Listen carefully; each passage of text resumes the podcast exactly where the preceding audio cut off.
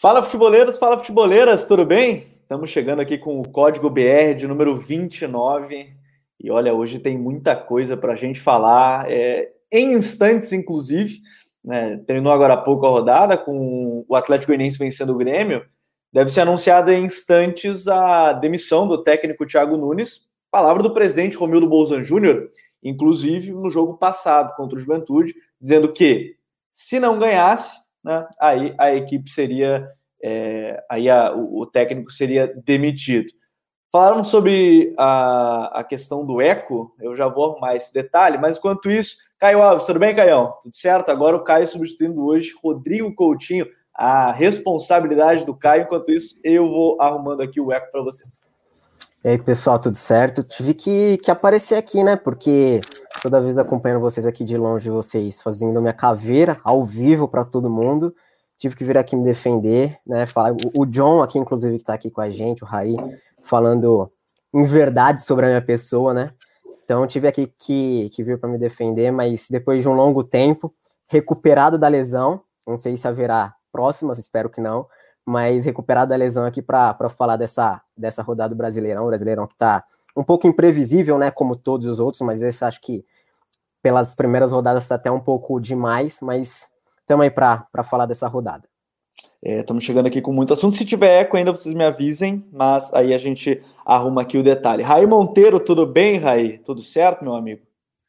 Fala, Gabriel. Abração para você, para o Caio, John, galera que está ligada com a gente. Que rodada, hein? E problemas que se mantêm, né? Desde o início do campeonato, Grêmio sem vencer, São Paulo sem vencer, Bragantino bem, falando das virtudes, né? Bragantino bem, o Atlético Paranaense segue muito bem também. Enfim, bastante coisa para a gente falar aqui já nesse, nesse já caótico campeonato brasileiro mesmo, aí com nove rodadas para alguns, sete para outros, oito para outros, mas tem bastante coisa para a gente bater papo aqui. Estou perguntando se a gente crava a queda do Thiago Nunes. Eu estou partindo do ponto que disse o presidente do clube. Por isso que no título você deve estar lendo a, a demissão do técnico Thiago Nunes. Eu já agradeço porque tem muita gente chegando por aqui. E se ele mudar de, só se ele mudou de ideia da noite para o dia e depois de mais uma derrota, mas a tendência é totalmente essa. E a gente vai atualizando ao longo do programa. Jonathan Cavalcante, tudo bem, John? Como é que tá, meu parceiro? Fala aí, Caio, Gabriel. Vamos aí para mais uma rodada. Campeonato Brasileiro pegando fogo, né? Literalmente em chamas. Então vamos ver aí, né? Vamos ver que São Paulo, Grêmio em crise, Bragantino na liderança, Atlético Paranaense firme e forte dentro da Libertadores e o Fortaleza também lá, né?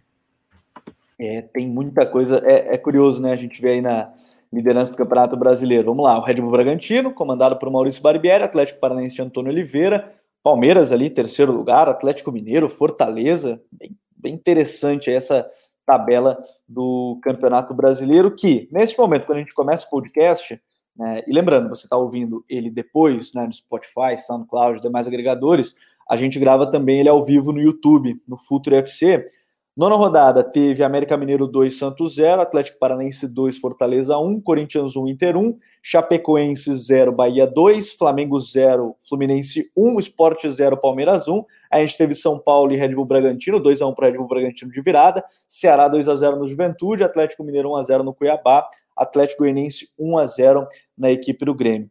E não tem outra, outro assunto para a gente começar o podcast de hoje é, abraço aí para o Bernardo Ramos, o Douglas Batista, pessoal da, do Anima Meu Sócio, grande grupo aí de WhatsApp, o Walter Galvão, Matheus Costa, o Vitor Augusto, Leonardo Oliveira, cara, todo mundo que está chegando né, e, e vá compartilhando aí para os seus amigos. Gabriel Souza que está chegando, Thiago Nunes caiu oficial. A tendência é essa já nos próximos minutos para próximas horas, tá, Gabriel? Meu xará. Não tem outro assunto que a gente não que, que possa é, estar na frente nesse momento, que é a questão do Grêmio. É, eu repito, até não coloquei o ponto de interrogação ali no título, porque eu me vali justamente da palavra do presidente do clube, né, o presidente Romildo Bozan Júnior, que disse que se o Grêmio não ganhasse, estava demitido o Thiago Nunes. Vou começar aí, Raí. É, a gente fala de um trabalho de dois meses, ganhou estadual, né? A gente até conversava sobre esses tempos, é, essa questão. Ganho estadual é, é o pior início do Grêmio na história do Campeonato Brasileiro em pontos corridos. Né? Se ganhasse hoje, igualava o início de 2019, com 5 pontos e 7 jogos. mas é a pior campanha do Grêmio no Brasileirão da era dos pontos corridos. Hoje, o Grêmio tem dois pontos em sete jogos, né? Tem dois jogos a menos ainda. É uma situação que aparentemente está insustentável, né, Raí?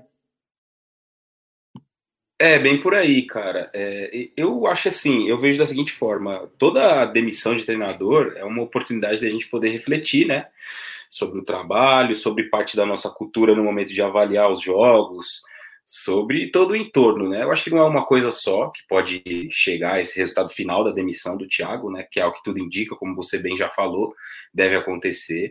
Não é só a questão dos resultados, desse começo muito ruim do Campeonato Brasileiro, mas me parece que tem muita coisa também interna, né? De gestão de jogadores, de problemas com o grupo. É claro, a gente aqui não está dizendo que é esse o principal, o principal problema, né?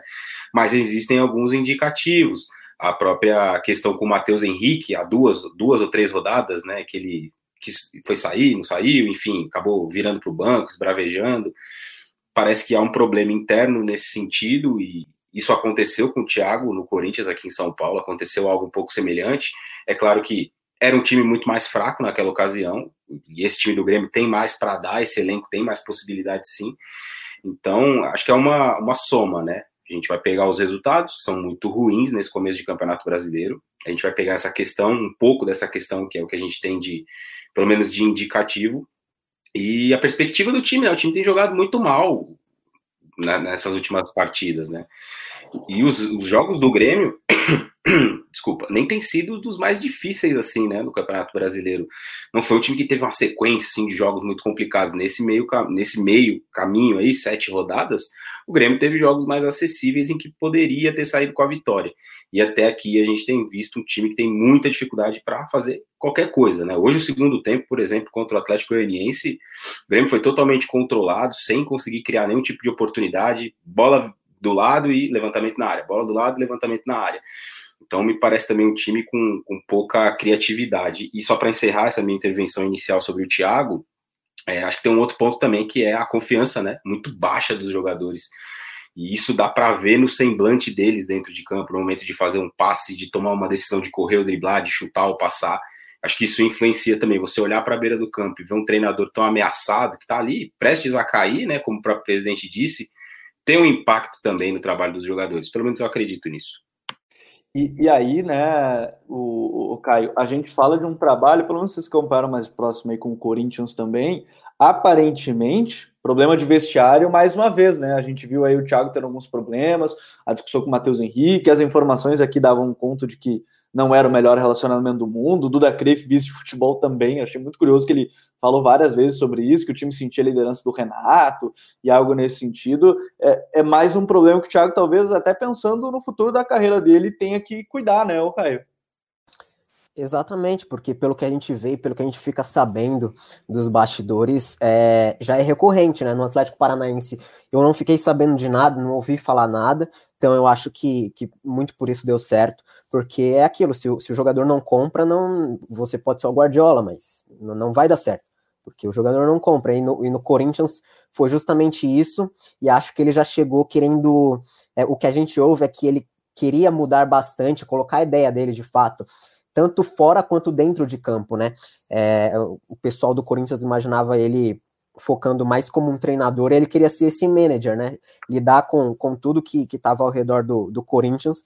E aí ele começou a mexer nas lideranças do elenco, e enfim, e aí se você não tem não tem lastro para segurar, não tem esse nome como o do Renato, por exemplo, no Grêmio, é muito difícil você você se manter. E aí foi o que aconteceu ele já não se manteve com as lideranças do elenco, e aí não vindo o resultado, não, não tinha muito o que fazer a não ser demiti-lo. E aí no Grêmio, pelo que a gente ouve, e, e é, é, como você citou, é até estranho, né, vindo de, de um dos dirigentes do Grêmio falando isso, então a gente acaba por ter certeza, né, de que tem algo a mais, é, é se não por, por... E a gente não tá colocando em xeque o caráter do, do Thiago, não, é apenas o modo dele de trabalhar, às vezes ele, ele trabalha de, um, de uma forma que, que não é muito próxima aos jogadores, é, do, do, do, modo de falar, como do Renato, por exemplo, e isso, querendo ou não, afeta bastante o ambiente. Então foi o que pareceu, como o, o Bay citou, quando a gente viu ele discutindo em campo mesmo com o Matheus Henrique, a gente vê que não, não é muito natural, né? É, a gente vê até um, um, pouco parecido com o Rogério também no, nos últimos jogos, e ele tendo que segurar, então dá para perceber mais ou menos é, estilos diferentes para lidar com, com a gestão de elenco, né? O Rogério meio que segurando, ele viu que pisou no calo dos jogadores, já deu uma segurada para ver que ele ia perder o elenco se ele continuasse a discutir com o Pedro, com o Gabigol, quando eles reclamassem. O Thiago não, ele parece que ele já não quis mudar muito a forma dele de pensar, de gerir o elenco, então acaba dando nisso. Dentro de campo, um time cada vez mais entregue e, e a gente vê padrões que ele tenta implantar e, e tenta não, que já conseguiu implantar é, na Sul-Americana isso acho que foi o, o campeonato que mais deu para perceber isso de um time com a cara dele mesmo, com as ideias dele, mas no brasileiro e sobretudo hoje contra o Atlético Goianiense, que já é um time muito muito bem treinado e isso fica evidente contra times é, superiores taticamente, é um time que, que não sabe mais o que fazer, principalmente sem bola. Sem bola me assustou bastante a, a postura do Grêmio. É, muitas vezes o portador da bola mesmo, sem pressão, sem, sem marcador. Então, aí a gente acaba não sabendo se é por questão de treino, e eu imagino que não, porque o time já mostrou isso antes, no, principalmente no início do trabalho com, com o Thiago, ou se é porque os jogadores já estão largando e, enfim, né, essa questão de ânimo, de confiança de que se tá perdendo, ele acaba duvidando muito do cara, da, da capacidade do treinador. E, e, até para colocar já o John também nesse papo, porque o Walter Galvão até botou, não vejo nome hoje no Brasil para assumir o Grêmio, cogitar Renato ou Escolar e olhar para o passado. Formação do Fernando Becker na transmissão, inclusive do Premier, que Filipão é um nome forte dentro do, dos bastidores do Grêmio. O Davi Mendonça disse que o Caio está voltando de lesão, gratificante, que vamos ver se ele aguenta esses 90 minutos, vamos ver se ele aguenta. A gente vai tentar segurar ele ao longo do jogo, para ele não, não se gastar tanto. Meu xará, o Gabriel, o tato com os atletas é fundamental, e o Lucas Basso ainda colocou que lá pelos 30 o Grêmio aceitou que não teria competência em realizar infiltrações, não seria efetivo atacando pelo meio, mandou o Douglas Costa para a esquerda, tirando a jogada de corte o meio. Ô John, é, o, nome do Scolari está surgindo, né, o do Filipão, e, e, aí a gente vai ter que ver qual é o norte que o Grêmio quer, né? Se vai, ter, vai fazer uma temporada agora, qual vai ser o pensamento, né? Porque no episódio passado a gente fez o Power Ranking botou o Grêmio em Sul-Americana. Talvez seja esse o projeto do Grêmio a partir de agora, né? Pensar na, na recuperação ao longo do campeonato. São dois pontos em sete jogos, apesar dos dois jogos a menos, já são quatro para o primeiro time fora da zona do rebaixamento, o, o, o John. É um cenário muito crítico, né? Um cenário muito crítico e que também se assemelha, se a gente fizer uma, uma, uma continha simples, assim, é um cenário da, da do pós-saída do Jorge Jesus, né? Pós-saída do Jorge Jesus, veio o, o, o Domenech, também enfrentou resistência, é, com muita dificuldade. É, se a gente for para aqui trazer um pouco para o Nordeste, o Rogério Senna, depois daquele trabalho longo no Fortaleza, a gente viu que depois, o treinador que veio depois também sente muita dificuldade, porque existe uma relação de cumplicidade, né? Existe uma, uma, uma, uma relação onde os, os jogadores e, os, e, os, treinadores eles se compreendem muito bem, né? Já estão bem ambientados as ideias. E a gente vê isso no Grêmio também, né? Que o Renato é ídolo, o cara que conquistou muito com, com o Grêmio, como jogador, como treinador, é o cara que tinha um vestiário na mão, e a saída dele causa um, um, uma ruptura, né? Uma ruptura muito grande. E por ter sido um período tão longo na carreira de muitos jogadores que estão no elenco do Grêmio, é, faz com que os jogadores ainda sintam que é, é, é, é o Renato ainda está ali, né? É, é algo muito intimamente que que está intimamente ligado. Então, o treinador que veio, que vier depois do Renato, iria pegar uma bucha muito quente, né? É muito difícil você romper com tudo. Uh, e, e, e, o Thiago Nunes parece que veio querendo romper com algumas coisas, né? E não, não era o caso, né? Era tentar fazer essa transição um pouco mais tranquila, uma transição mais tênue, aos poucos tentar colocar algumas é, é, ideias em práticas mas ele, ele veio com, com a ideia de tentar fazer uma ruptura um pouco mais um pouco mais profunda, que, que, é, que está no direito dele, que eu acho que o treinador não tem que é, é, é acordar, dormir, acordar, porque tem um objetivo, né? Se ele tem um objetivo, ele acredita naquilo. Não adianta ele fazer algo que ele não acredita também. Então a gente vê que o Grêmio, o Grêmio entrou nessa, nessa, nesse senso comum nesse período sabático, vamos dizer assim, pós um treinador com grande identificação, que, que ganhou muitos títulos, e agora vai ter que recalcular a rota. É, não, não, não sei se o Filipão é o melhor nome, é, pode ser um nome para tentar controlar o ambiente interno do vestiário, um cara para tentar fazer com que John, haja uma.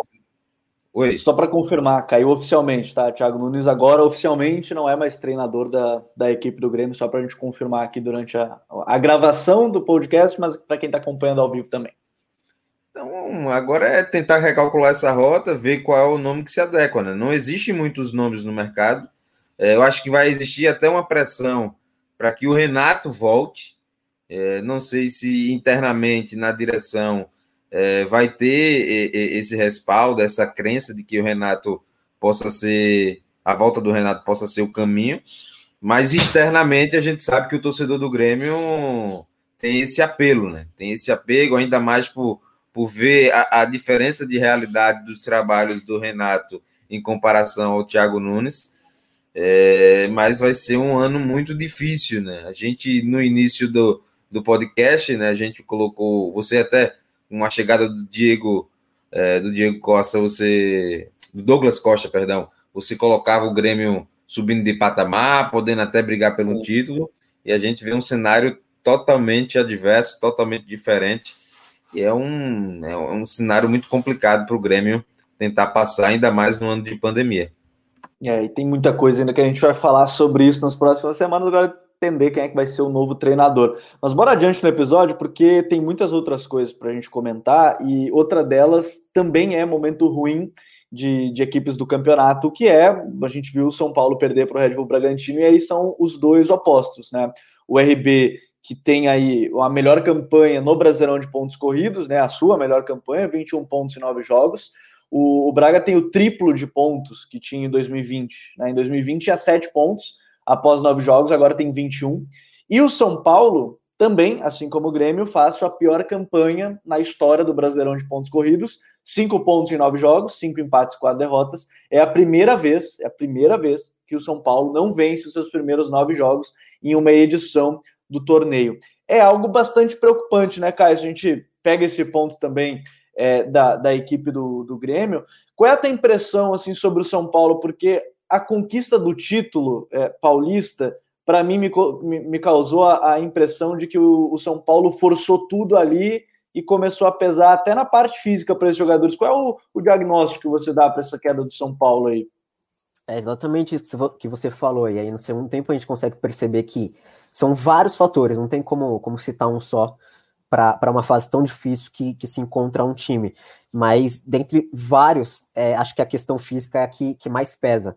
É, porque o time, como você bem disse, apostou tudo no Campeonato Paulista, e, e isso publicamente, porque o presidente, ele, a, a ideia era já vencer para iniciar bem o mandato dele, o Júlio Casares e aí apostou tudo na, no, no Paulista, tanto é que poupou no, no, nos dois últimos jogos da, da Libertadores da fase de grupos, poupou, então a gente vê como que, que deu, deu, deu prioridade a, ao Paulista, e aí isso, querendo ou não, acarreta no, no desempenho físico mesmo dos atletas, porque jogando no Paulista ainda, que eram jogos, teve um momento que foi de dois em dois dias, se eu não me engano, então, querendo ou não, né, são seres humanos, ninguém não vai aguentar, não tem como aguentar em um ritmo tão alto que vale lembrar, e eu disse isso é, na época, o São Paulo, lógico que é estadual, você não tem como ter um, um parâmetro tão, tão alto assim pelo nível que está abaixo, querendo ou não, do, de um Brasileirão, de uma Libertadores, mas o São Paulo fazia a pressão mais intensa e a melhor pressão, a gente falou num vídeo que a gente fez sobre o São Paulo, a melhor pressão do Brasil, porque era muito volumosa, era muito intensa, era sempre mordendo o adversário, sempre na saída de bola.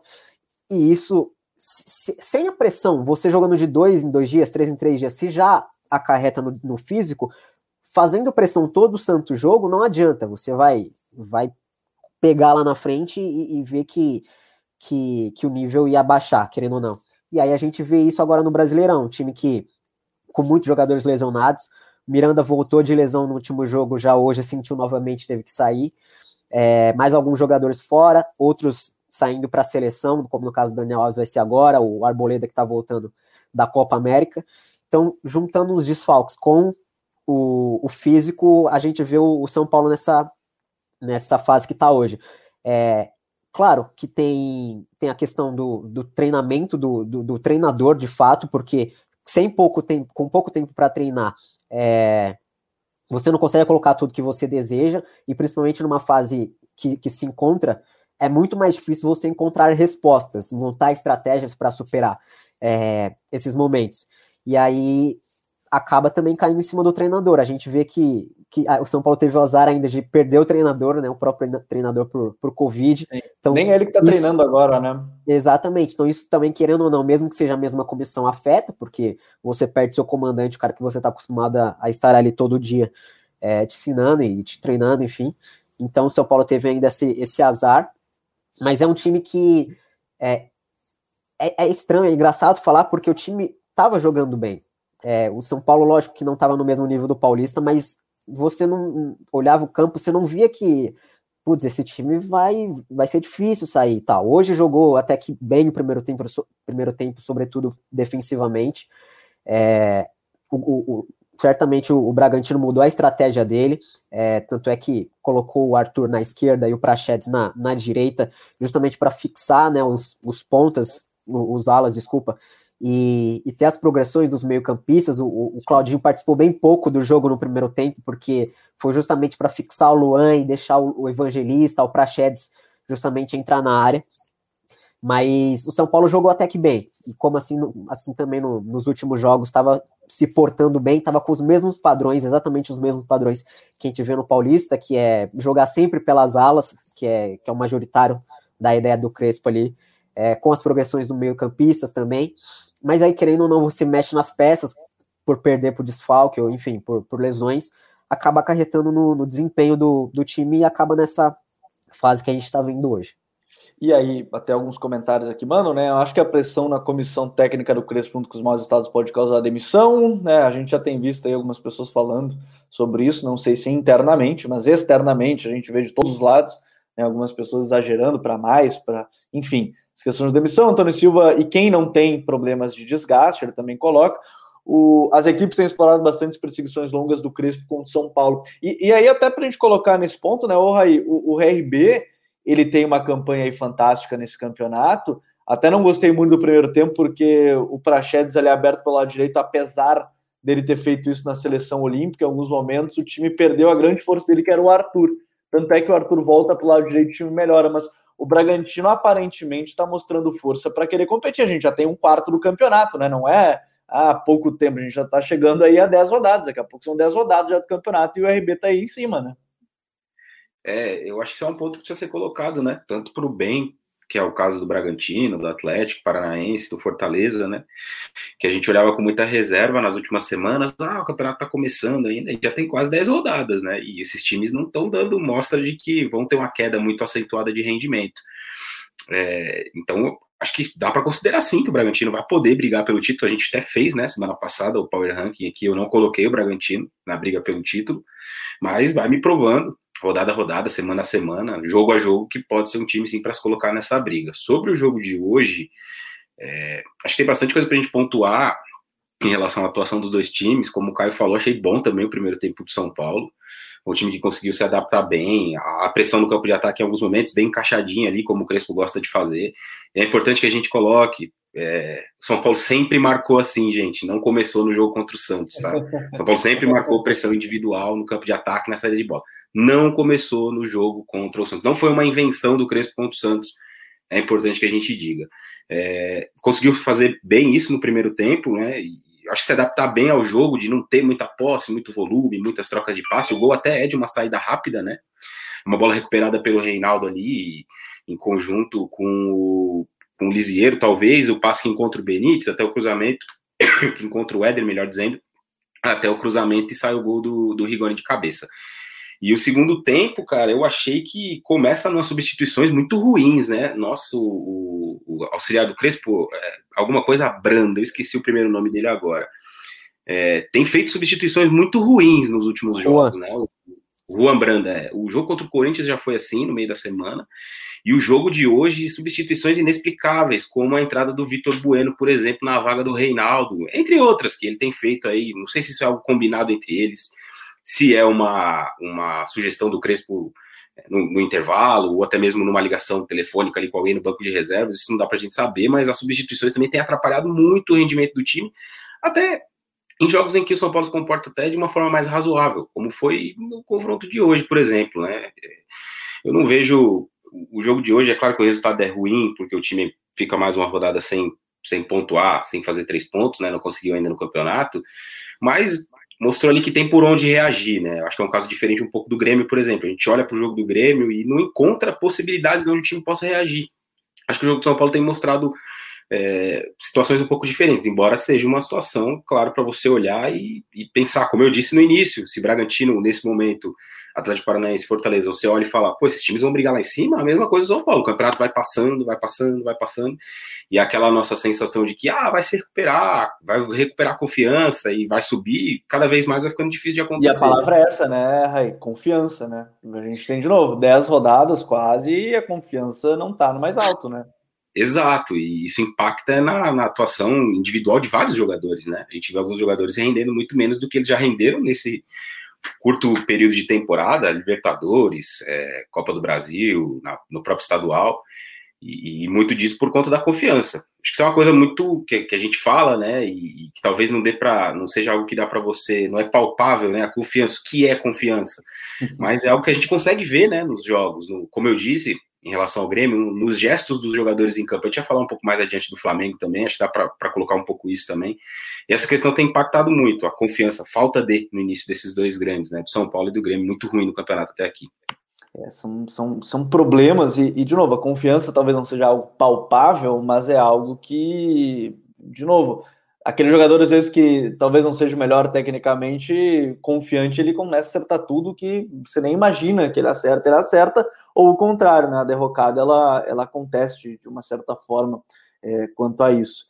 E aí, John, ainda nessa rodada, eu não sei se foi o melhor jogo da rodada, mas certamente foi um dos, e que eu gostei muito, porque, principalmente mais o segundo tempo até do que o primeiro, mas o Atlético Paranaense vencendo Fortaleza foi um grandíssimo, um grandíssimo jogo, sim, os primeiros 15 minutos nem se falam, né, do, do, do Atlético Paranaense. Podia ter terminado 4 a 0 com 15 minutos. Mas me chamou a atenção, John, que o Fortaleza ele não se desespera quando está perdendo. Ele teve 15 minutos ruins, mas ele não saiu desesperado depois é, para tentar empatar ou algo nesse sentido. Foi um jogo assim que a gente tem que ressaltar como foi bom, né? Para mim está no meu top 3, né? O Fortaleza de novo fazendo um ótimo jogo, já tinha feito contra a equipe do Flamengo, fez também contra o Grêmio é, fez um bom jogo contra o Atlético Paranaense, mas o que pegou contra o, contra o CAP foi a questão da falta de concentração nos minutos iniciais, cara. Quando você joga com uma equipe tão sólida, com, com comportamentos tão é, bem coordenados, não pode ter desorientação em minuto nenhum, cara. Uh, o, o, primeiro minuto foi crucial, né? Uh, o, o, Antônio Oliveira, inte, inteligentíssimo, o time do Atlético Paranaense, busca o quê? Inversões de bola sempre, Nicão fazendo uma partidaça, é, o time do, do, do, do, Atlético Paranaense buscando concentrar muitos jogadores no lado da bola, porque para tentar buscar atrair a marcação do Fortaleza, e aí com isso é, é, é gerar um, um, um, um, contra um dentro da grande área. Os dois gols do, do, do Atlético Paranaense foram em situações muito parecidas. É, o primeiro gol, o, o, a, a, tá lá em situação de um contra um. E no segundo gol, depois de uma cobrança de escanteio, também o time se, se associa pelo lado esquerdo e gera um, um, um, contra um dentro da grande área. O Atlético Paranaense fez um bom jogo, é, principalmente nos primeiros 30 minutos do primeiro tempo, é, buscando inversões, o Nicão sustentando muito as jogadas de costas para marcação, ah, o, pró, o próprio é, Vitinho, muito liso no um contra um. O, o Thiago Heleno soberano na zaga, fazendo cortes. O, o Fortaleza fez um, um, um jogo é, que não foi ruim. Não foi ruim no primeiro tempo, Gabriel. O time criou até algumas, algumas possibilidades de gol, Mas remar com 2 a 0 o adverso é, é, é, é, difícil, principalmente jogando na Arena da Baixada. Era um jogo no limite, né? Contra-ataque do Atlético a todo instante, né? A todo instante. E o Atlético também utilizando muito algo que é, o Fortaleza já tinha sofrido contra o Atlético Goianiense, né? Fixando os alas, é, atraindo o, o, o zagueiro do lado, que era, no caso era o Tinga, atraindo e atacando, né? As costas do o espaço entre o Tinga e o zagueiro central, né? Gerou alguns contra-ataques dessa forma o Atlético Paranaense. Então a gente vê que o, o Antônio Oliveira claramente estudou o, o, time do Voivoda, utilizou as fragilidades, assim, vamos dizer, do Fortaleza para tentar buscar o, as vantagens, né? E conseguiu, né? Conseguiu muito. Então, olha, cara, foi, foi um jogaço, cara. Foi um jogaço. Eu, eu me impressionei com a naturalidade do, do Atlético Paranaense. É, mais uma vez, é, para circular a jogada, né? A paciência, a tranquilidade. Não dá agora, volta atrás com o Thiago Heleno, Pedro Henrique, gira o jogo, vem o Abner, é, o Nicão pega e inverte a bola. O Nicão inverteu, acho que umas oito bolas e acertou sete, cara. Nicão impressionante, né? Seis temporadas fazendo um campeonato brasileiro de grande regularidade. Eu acho que a gente fala até pouco do Nicão pela bola que ele joga no Campeonato Brasileiro. No segundo tempo, o, Fortaleza voltou melhor. Voltou melhor, a postura um pouco mais agressiva, criou logo duas, três chances nos primeiros seis, sete minutos é, do segundo tempo. Uh, o Atlético recuou um pouco mais as linhas, natural, porque vai tentar explorar essa, essa transição ofensiva, esse contra-ataque. Não teve tantas chances, né? Nos primeiros 25, 30. O Fortaleza foi dono do jogo, o Fortaleza teve mais a posse de bola, começou a controlar mais o jogo. Uh, o Lucas Crispim, o Iago Pikachu, e muito também depois da entrada do Ederson, né? O Ederson joga muito, cara. O Ederson dá outra, outra, outro volume no meio-campo, né? O cara que ganha muitos duelos individuais, o cara que tem uma condução muito boa, é agressivo na, na marcação, também ataca os espaços. Então, o Fortaleza conseguiu um gol tarde, mas que, mas que a gente vê que o Fortaleza foi bom. Foi, foi no, no, no plano geral dos 90 minutos, fez um jogo, um jogo bacana, conseguiu é, incomodar o Atlético Paranaense em algumas situações, mas faltou um pouquinho mais de efetividade, né? Um pouquinho mais de efetividade é, nas finalizações. Mas foi um, um acho que para mim está no top 3 de jogos dos melhores jogos do Campeonato Brasileiro.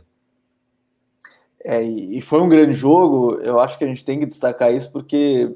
E até deixar nos comentários também que é, é interessante que o, o Fortaleza está tentando se reforçar, né? O Fabrício Romano deu uma informação que foi muito curiosa, né? O Podolski foi sondado pelo Fortaleza. Cara, isso seria impressionante, impressionante. É, tá próximo de anunciar o Ângelo Henriques, né? É, atacante da Laú, né? Jogador que foi a seleção chilena mas que, enfim, a do Podolski de fato me pegou desprevenido quando eu li. Eu falei assim, nossa, Fortaleza e Fabrício Romano tweetando um negócio desse. falei assim, nossa, seria. Trouxe o Edinho também, né? Trouxe o Edinho agora, exatamente. Então, assim, tá, tá buscando se reforçar para ajudar aí o, o Voivoda. E o Atlético, acho que a gente até tem falado sobre isso, né? O Guilherme Gonçalves até comentou que é um ataque muito legal de acompanhar, com Babi, Terans, Nicão, Vitinho. O pessoal tá se encaixando. Terans é, muito, muito bem. móvel, né, cara? Caindo por todos os lados, velho.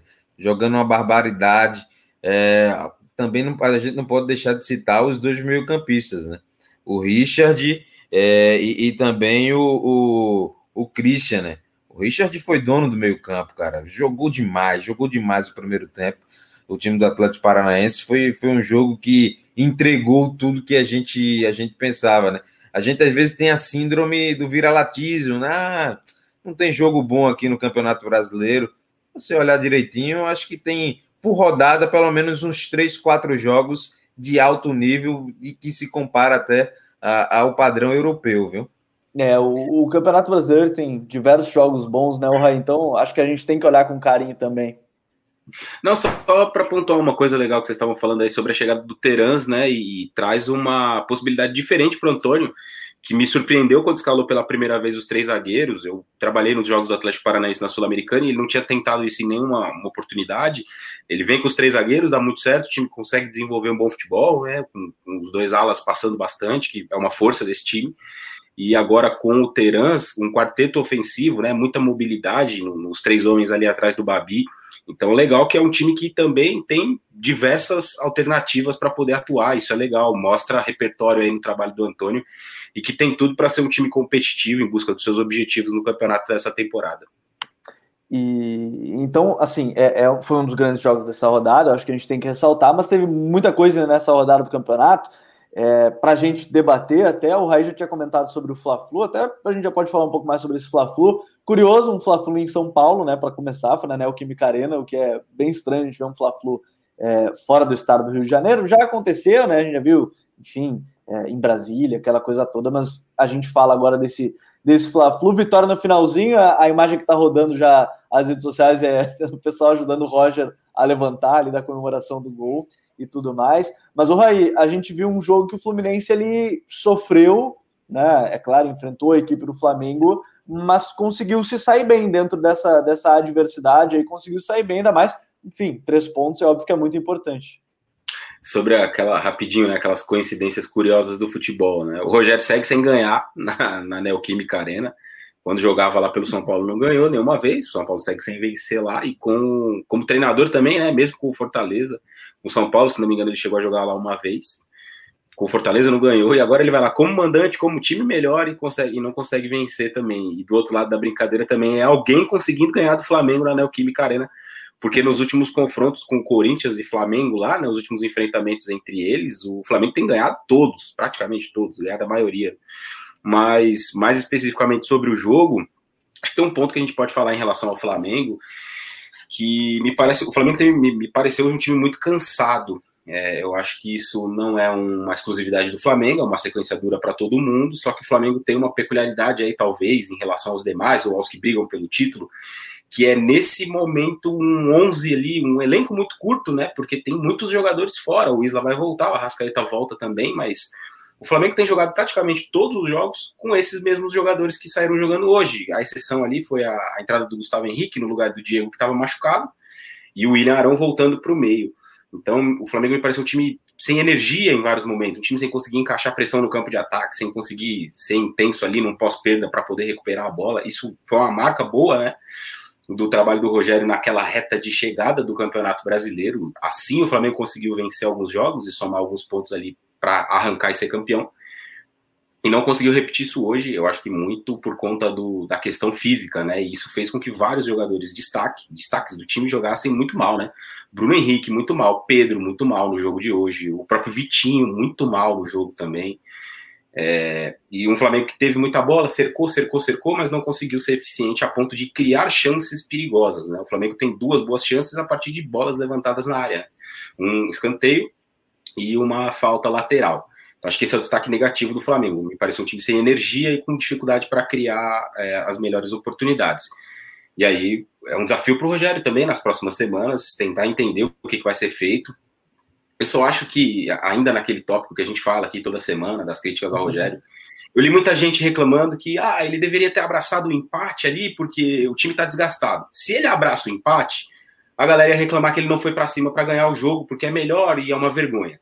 Aí, como ele foi para cima para tentar ganhar o jogo, e talvez não tenha sido a melhor estratégia, porque de fato o time não teve perna e começou a tomar um monte de contra-ataque, aí é, ele foi muito ousado, precisa ser mais conservador. Então a galera precisa definir o que quer ou se o problema é só criticar por criticar. Então, se ele fizer o que eu quero, eu critico. Se ele fizer o que eu não quero, eu vou criticar da mesma forma. Isso é um, é um problema recorrente do trabalho do Rogério, que tem se tornado muito chato já, cara, para ser bem sincero.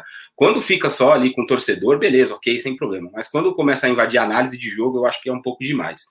Em relação ao Fluminense. Um exemplo, até rapidinho, o, o Raí.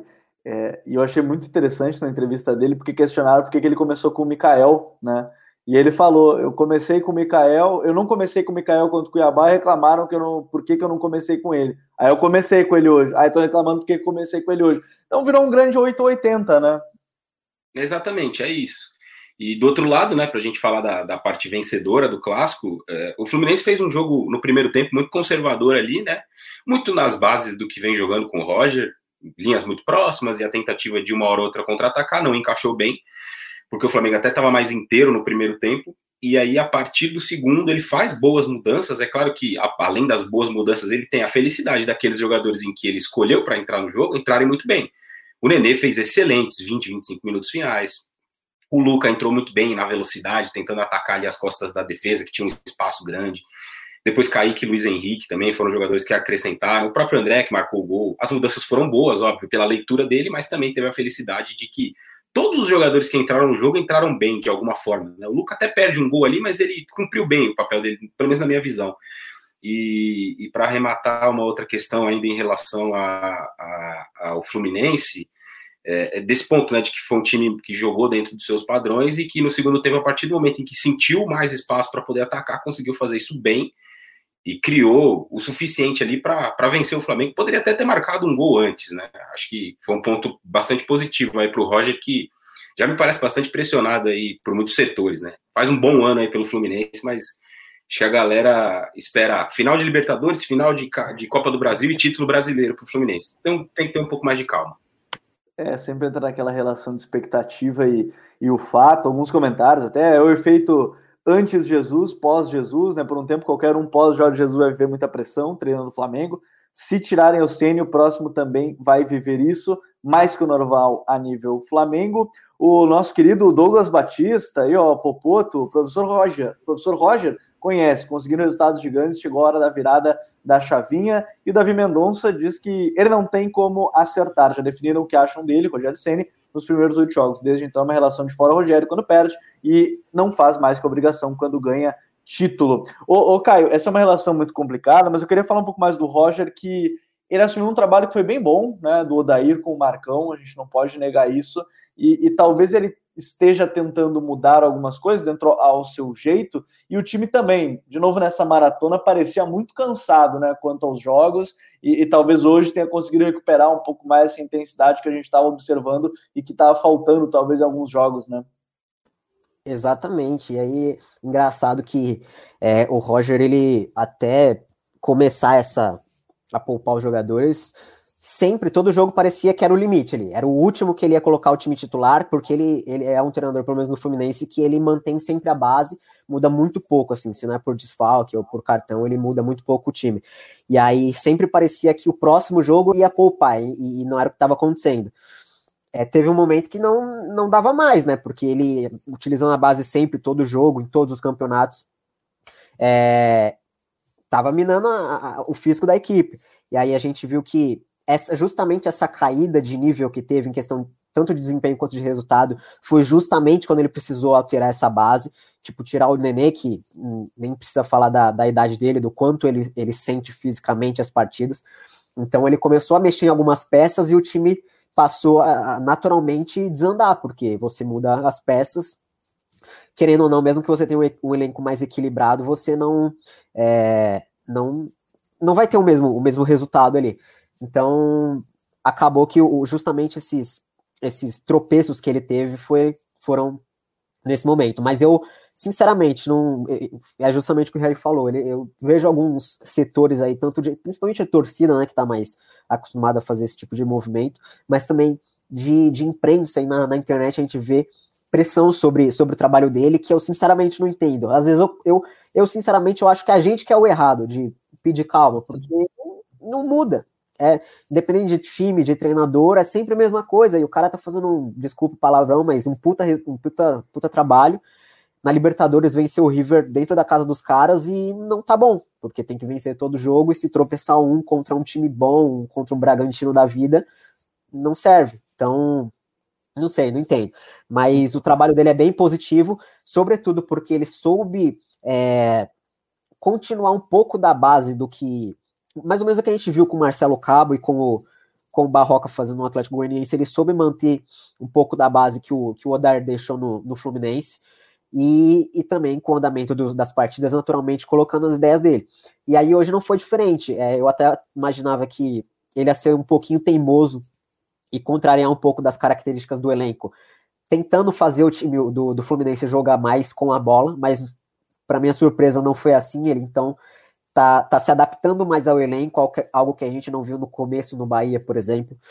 é, se adaptando mais ao, ao, time, então reagindo mais do que, do que propondo, lógico, algumas partidas ele vai ter que fazer isso, mas não todas. Teve, estava vendo esses dias a partida contra o, o São Paulo teve 29% de posse de bola, enfim, só duas partidas de, de todas essas nove né, rodadas que ele teve uhum. posse maior. De resto, foram menores do que o adversário, e hoje não foi diferente, né? É, então eu vejo um, um, trabalho muito positivo pelo que ele tem em mãos, porque eu acho que o, o, time do Fluminense é bom, mas o elenco não tanto. Eu acho que, como a gente pôde perceber recentemente, quando algumas peças é, saem do time e outras entram, é, o nível não, não se mantém. Então, acho que ele veio fazendo um trabalho muito positivo, sobretudo se a gente considerar a Libertadores o que ele, o que ele fez no grupo. Para vocês anotarem na caderneta, a saída do Thiago Nunes ela foi em comum acordo, segundo as informações. Ele estava é, na coletiva de, de, saída. É fantástico, ele participou da coletiva anunciando a sua saída, agradecendo a, a todos que, é, a presidente, a, a comissão, a todo mundo, disse que sempre vai estar torcendo pelo Grêmio, mas a saída aparentemente de comum acordo, segundo informa a equipe do Grêmio. Vamos adiante na rodada, que eu acho que hoje a gente teve um jogo também muito legal de ver, que era uma equipe como Juventude, que estava muito bem no campeonato, né? Conseguiu a vitória contra o Grêmio no, na rodada passada, estava fazendo alguns jogos bem interessantes, subiu aí na tabela, até o 12 hoje com 12 pontos na, na competição. Hoje acabou perdendo para o Ceará, que fez um, um jogo bastante consistente, né? E, e o Ceará daquele jeito, um, um, dos gols de bola parada, né? O Jorginho tem sido uma peça fundamental na equipe, né? O Vina virou reserva nesse momento, o Jorginho é, até tem que confirmar os dados de novo, mas semana passada ele estava entre os cinco jogadores com mais passe para finalização né, no, no, Campeonato Brasileiro. E, e, aí a gente tem até algumas coisas interessantes, né? Por exemplo, o Ceará ele está fazendo neste momento a sua segunda melhor campanha no Brasileirão de pontos corridos, 13 pontos em 9 jogos e apenas em sua primeira temporada, né, na Série A, que tinha mais pontos após nove jogos, foram 18. Isso lá em 2010. E do lado do Juventude, faz uma campanha na média das suas cinco participações anteriores, né, 12 pontos. Em 2007, quando foi rebaixado, o Ju tinha dois pontos a menos após nove jogos em 2021. Né, naquele caso, em 2007 tinha 10 pontos, agora tem 12 na tabela de classificação. Um Ceará muito consistente, o, John, e que, apesar de ainda ter alguns problemas para construir o jogo em si, quando o, o, o, Juventude se fechava muito mais, conseguiu aproveitar bem quando precisava pressionar, quando precisava roubar a bola e fazer uma transição, a própria bola parada, e aí conseguiu esse resultado muito importante, né? É um primeiro tempo de um jogo muito picotado, né, de muitas faltas, é, teve até um determinado tempo, assim, 13 minutos a gente tinha 10 faltas, né? Quase uma falta por minuto. É, o jogo ficou muito parado. É, o, o, o, Juventude foi levemente superior, né? conseguiu algumas escapadas em velocidade, mas que não, não foram representaram perigos reais, né? Perigos reais a meta do Richard. De, o, o time do Ceará fez um jogo consistente, é, mas assim, eu vejo ainda muito burocrático, né? Muito burocrático no, no, no, seguinte aspecto. O time tem muita dificuldade, como você bem pontuou, de construir, né? De trás, né? E passa muito pelas características dos volantes, né? É, o Fernando Sobral, por mais que ele tenha qualidade, ele tenha dinâmica, ele não é esse cara que vai conseguir é, achar passes entre as linhas, vai conseguir é, dar essa dinâmica com passe, né? Ele dá uma dinâmica com movimentação, né? Um cara muito intenso. Uh, o Marlon, ele colocou, o, o Guto hoje colocou o Marlon para fazer também essa saída de bola, muitas vezes afundando entre o Gabriel Lacerda e o Messias. Mas o Marlon também nunca foi esse cara no Fortaleza. O, o Marlon era mais de ocupar a, a entrelinha, de tentar receber essa bola já numa condição mais avançada. Então, o Guto precisa encontrar algumas alternativas, né? Que a gente sabe que o elenco não foi montado para isso, né?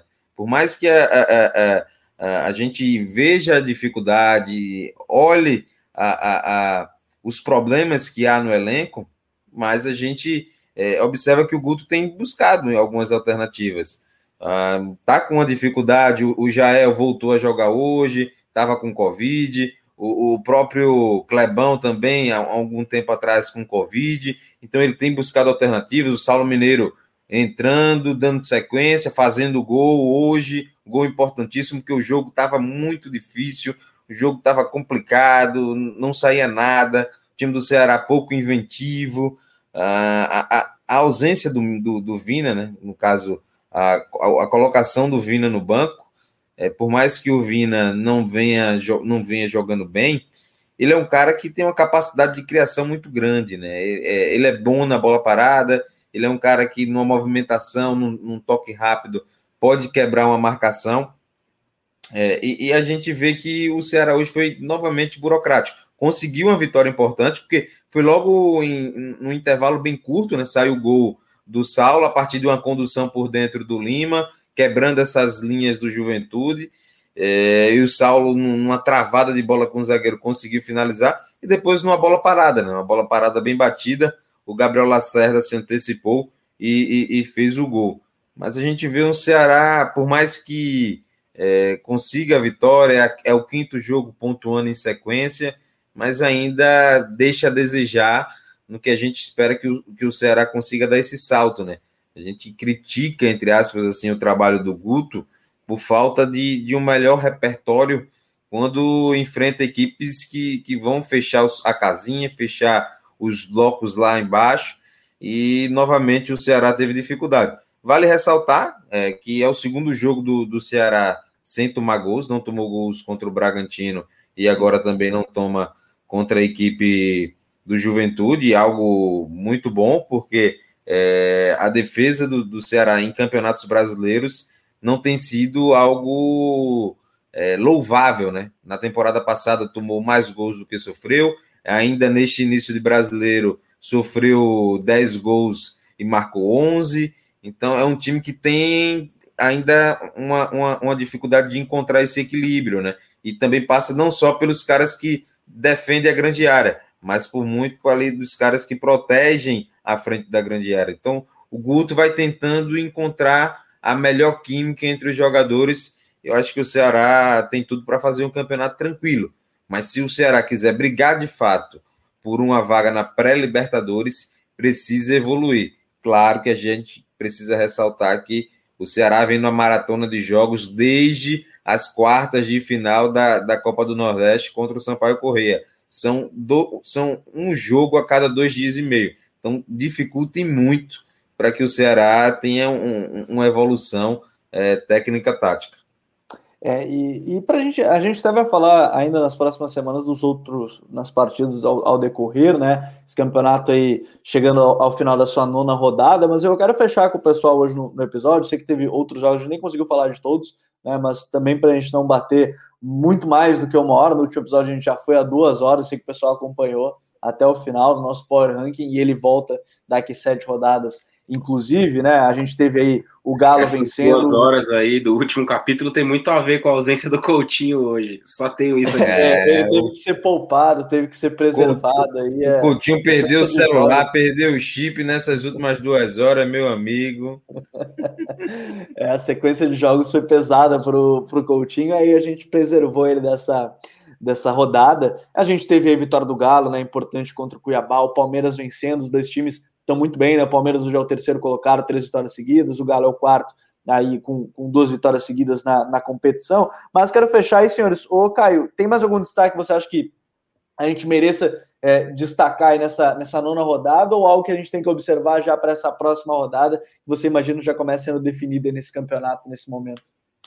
É só um, um, destaque que eu acabei esquecendo de falar do São Paulo, e acho que também vai, vai dar uma tônica aí para o campeonato.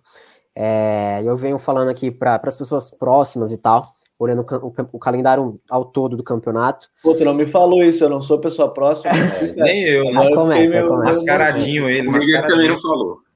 Pô, é incrível, não falou ninguém aqui no é, grupo. É incrível como vocês tentam me derrubar até quando eu estou aqui, então já, já desisti.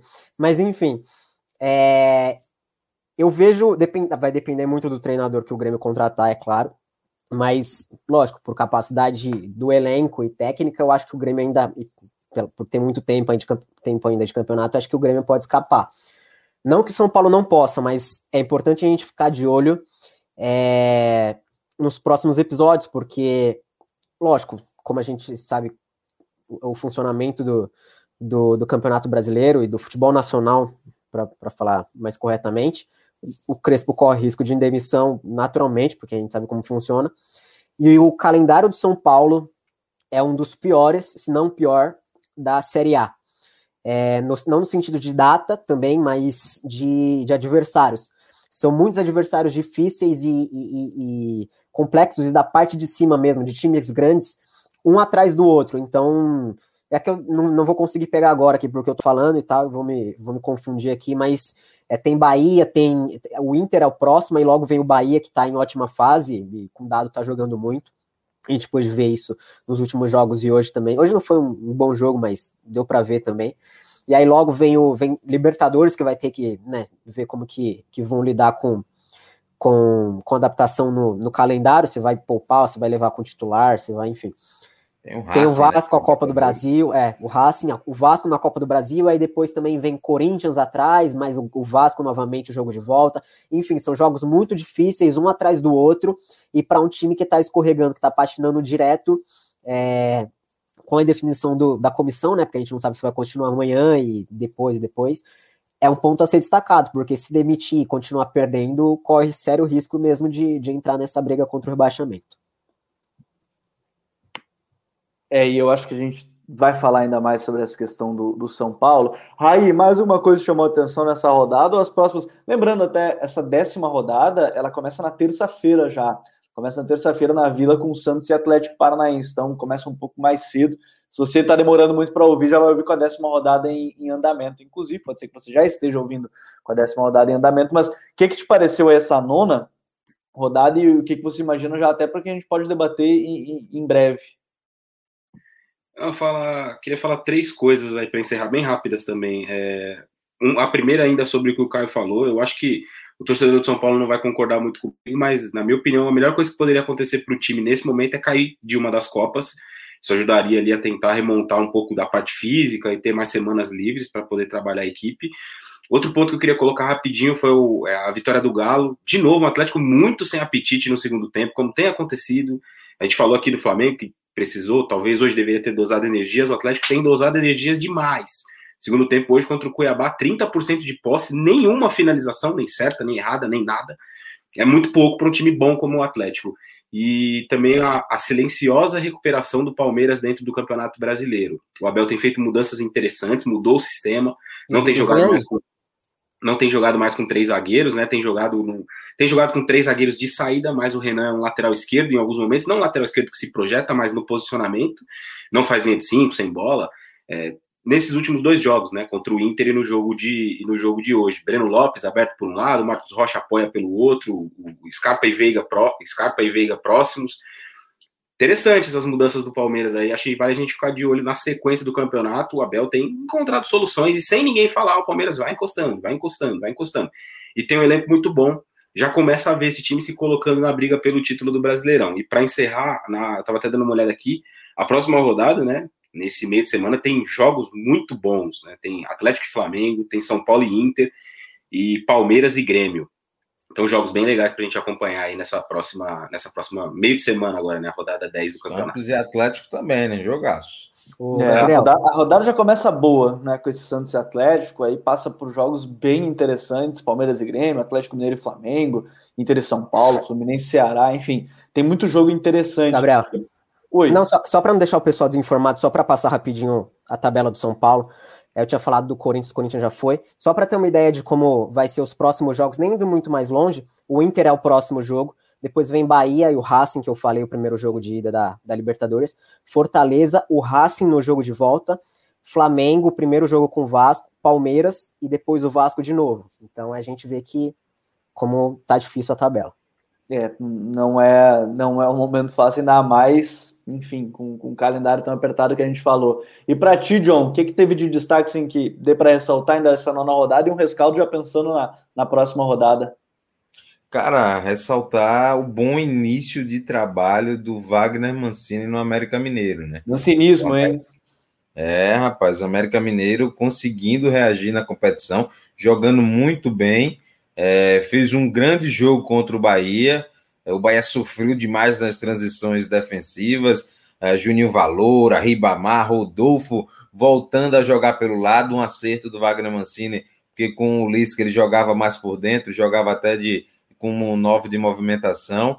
Uh, o time jogando bem, né? Sofreu um pouquinho contra o Santos, mas depois conseguiu encaixar a marcação e matou o Santos no contra-ataque. Né? Esse time talhado para as transições ofensivas é um time que pode incomodar, viu? Pode incomodar. O torcedor do Atlético Paranaense dizer, ficou um pouco chateado comigo quando disse que tinha um, um, elenco muito próximo, né? Mas o Atlético, o América Mineiro tem um elenco bom, tem um elenco interessante. É, e eu acho que vai brigar até aí por uma Sul-Americana. É, claro que é muito cedo ainda, é um trabalho que a gente vê uma mobilização muito grande, mas eu vejo o, o, o América muito forte, né? O Juninho Valura tá jogando uma barbaridade, né? todo o time, né? O Eduardo, que era do Ceará, jogando muito na lateral direita. É... E do outro lado, né? Eu não vi o jogo, não vi o jogo do, do esporte, mas mandar um abraço aqui pro Raí, o Raí tá falando aqui no chat. Não vi o jogo do esporte, cara, mas gente, é, é, impensável, né? Como o esporte toma um gol desse do Gustavo Scarpa. Né? A, a, entregada, né? A, a, largada que o Marcão dá no gol, porra, é, é impressionante, porra. Não tem condição de estar tá jogando né, no esporte. Né? O esporte precisa urgentemente corrigir os problemas. Não, não são problemas que surgem de um jogo para o outro. São problemas que estão cronicamente instalados no esporte esporte vive um caos é, é, político, vive um caos administrativo e vive um caos é, dentro do seu futebol. É, o, o, o, Humberto Louser parece que perdeu o grupo, é, não tem presidente, é, as pessoas que estão nessa briga política parece que não pensam no esporte, as, a, a, a, o esporte vai adiando as tomadas de decisão e isso vai, vai causando danos que podem ser irreversíveis. Né? O esporte está ali na 16 posição, mas tem que lembrar que tem São Paulo na sua cola. São Paulo muito provavelmente não vai ficar nisso aí. E tem o próprio Grêmio. É, a gente sabe que ah, futebol tudo pode acontecer. Mas, gente, numa condição ATP normalzinha, o Grêmio não vai estar tá na rabeira da tabela. Então, o esporte hoje está na zona de rebaixamento. O esporte está virtualmente na zona de rebaixamento. Precisa melhorar muito. Humberto Lousa tá, tem que ter é, é, um pouco mais de convicção. Precisa ter mais convicção. Uma hora ele vem jogando no 4-3-3, hora, outra hora, não, vou jogar agora com três zagueiros, do nada ele muda. Precisa acreditar mais no que ele quer trabalhar, né? Porque se fica mudando com muita frequência, não vai dar em nada. Então é, é preciso ter um pouco mais de tranquilidade, é, ver o norte e, e, e apostar nisso. É, vale ressaltar também o Fortaleza. Eu quero ressaltar o Fortaleza porque vem numa sequência muito grande de jogos é, e vem mantendo um bom nível, né? Vem mantendo um bom nível, está tentando se reforçar.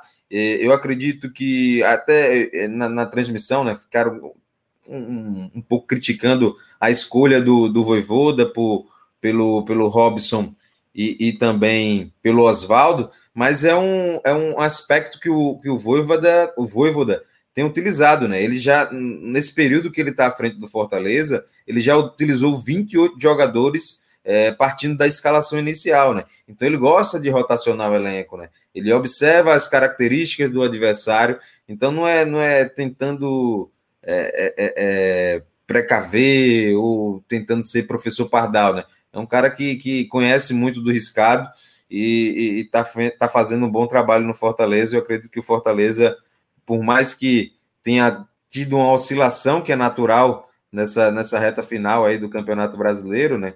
É, é, nos últimos quatro jogos tem duas derrotas é, e apenas uma vitória, mas o, o Fortaleza, para mim, continua brigando na parte de cima da tabela. É CNTP, né? Não é ATP, não, viu? Obrigado, Matheus Fiuza. a, CNTP. Para a gente fechar com duas situações. Perguntaram sobre a melhora do Corinthians com o Silvinho. Sim, eu acho que esse é um ponto que a gente debateu até no episódio passado. O time parece mais seguro defensivamente, ele está arrumando de trás para frente. Não vai começar arrumando a parte ofensiva, mas o time tem melhorado gradualmente. Né? Vamos Matheus Vital jogando muito, viu? É, o time tá jogando bem, o Mosquito tá muito bem, o Gustavo Silva, né? Acho que ele nem gosta de ser chamado de Mosquito, o Gustavo Silva, né? O, o, o Matheus Vital, enfim, o Cantígio nem se fala, tá jogando muito bem. O Jô tá... bem no pivô. Rapaz, o Jô deitou em cima dos zagueiros do Inter, cara. Era cada pivô impressionante, velho. Ultimamente não tá pressão de muito para isso, tá, o John? Não sei se dá para considerar tanto elogio assim, mas é verdade, foi muito bem nesse, nessa bola pelo alto.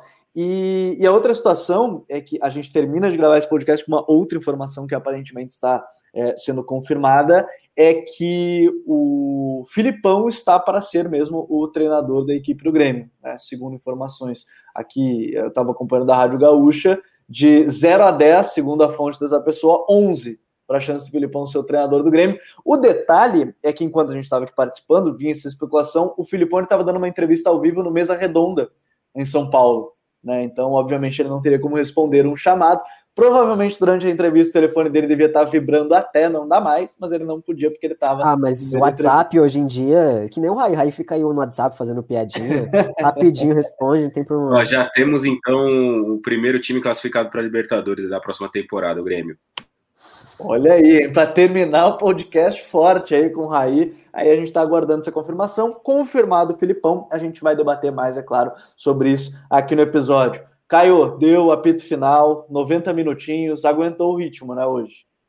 Hoje, tal qual Jean-Pierre, tô saí ileso, tranquilo, de boa, com a coxa aqui, ó, zero bala.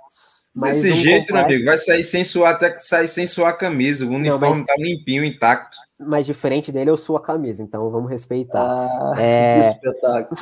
Eu agradeço mais, mais um convite aí, muito legal participar. Hoje, para não pensar o contrário, né, eu não estou substituindo o Coutinho, eu já ia participar. O Coutinho hoje que foi o chinelo, então não é porque estou aqui por causa dele, não.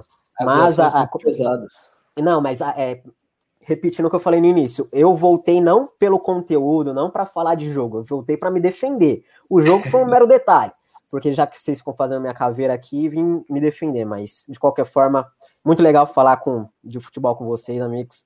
Agradeço a todo mundo que, que esteve presente, participou aí do chat, deu os likes. Muito legal a companhia de vocês. Na próxima, quem sabe a gente tá junto aí. É, valeu, valeu ao Caio, valeu, John. Até a próxima, até semana que vem. Valeu, Gabriel, Raí, Caio, a galera aí que curtiu com a gente, que encampou aí, dando vários likes, várias joinhas e fazer um, um, uma referência aqui ao Coutinho, né? Quem souber onde está o Coutinho, por favor, nos informe, que o cara sumiu, velho. O cara sumiu, perdeu o celular, a mulher quebrou tudo. Desde o último podcast que ele não, não, não tá falando direito com a gente. Por favor, S, vamos subir a hashtag. Hashtag SOS Rodrigo Coutinho. É, Coutinho, a gente teve que dar uma folga para ele depois do, do último episódio com duas horas. E obrigado para todo mundo que acompanhou né, as duas horas é, da semana passada. Valeu, Raí. Um grande abraço. Até a próxima. Valeu, amigos. Até a próxima. Boa semana para todo mundo aí. Obrigado a todos que nos acompanharam, mandaram mensagens. Eu quero agradecer de novo a todo mundo. A audiência de vocês tem sido muito legal no final de domingo, sempre no final de rodada. Então, muito obrigado a todos que estiveram com a gente em mais um episódio do Código BR. Um grande abraço e até semana que vem. Tchau.